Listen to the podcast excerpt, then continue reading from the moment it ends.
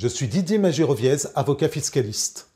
Aujourd'hui, je vais vous présenter la nouvelle déclaration pour les propriétaires de biens immobiliers. Les propriétaires d'un bien immobilier sont tenus de réaliser une nouvelle déclaration auprès de l'administration fiscale avant le 30 juin 2023. La DGFIP, Direction générale des finances publiques, a ainsi récemment annoncé via un communiqué l'obligation pour les propriétaires de faire une déclaration spécifique, notamment pour indiquer à quel titre leur bien immobilier est occupé. L'administration fiscale a pris le soin de préciser que cette nouvelle obligation devrait concerner 34 millions de contribuables propriétaires. Elle va s'appliquer à plus de 70 millions de locaux en France. À compter de 2023, les contribuables ne sont plus assujettis à la taxe d'habitation sur leur résidence principale. Les propriétaires doivent déclarer avant le 1er juillet de chaque année diverses informations sur leurs biens immobiliers. Cette obligation déclarative s'applique aux propriétaires, qu'il s'agisse de personnes physiques ou de personnes morales.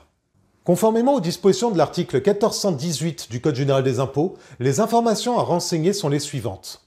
La nature de l'occupation des locaux, l'identité de l'occupant s'il s'agit d'un tiers.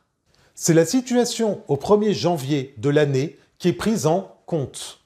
Au cours de l'année 2023, cette obligation déclarative doit être respectée par tous les contribuables.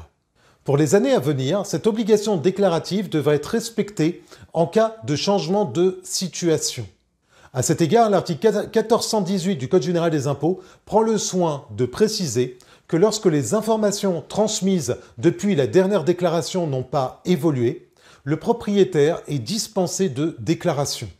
Passons aux modalités de mise en œuvre de la déclaration par le propriétaire d'un bien immobilier. Il convient de se rendre dans son espace en ligne et sécurisé sur le site impôt.gouv.fr. La déclaration doit en principe être souscrite par le propriétaire du bien immobilier par voie électronique. Les particuliers doivent se connecter à l'espace particulier rubrique biens immobiliers. Du côté des professionnels, ils doivent se rendre dans leur espace professionnel, rubrique démarche, puis gérer mes biens immobiliers. Normalement, la déclaration est déjà pré-remplie avec les données d'occupation connues par l'administration fiscale. En cas d'inexactitude ou d'omission, il convient de corriger la déclaration et de mentionner les informations à jour. Cinq statuts sont possibles s'agissant de cette déclaration.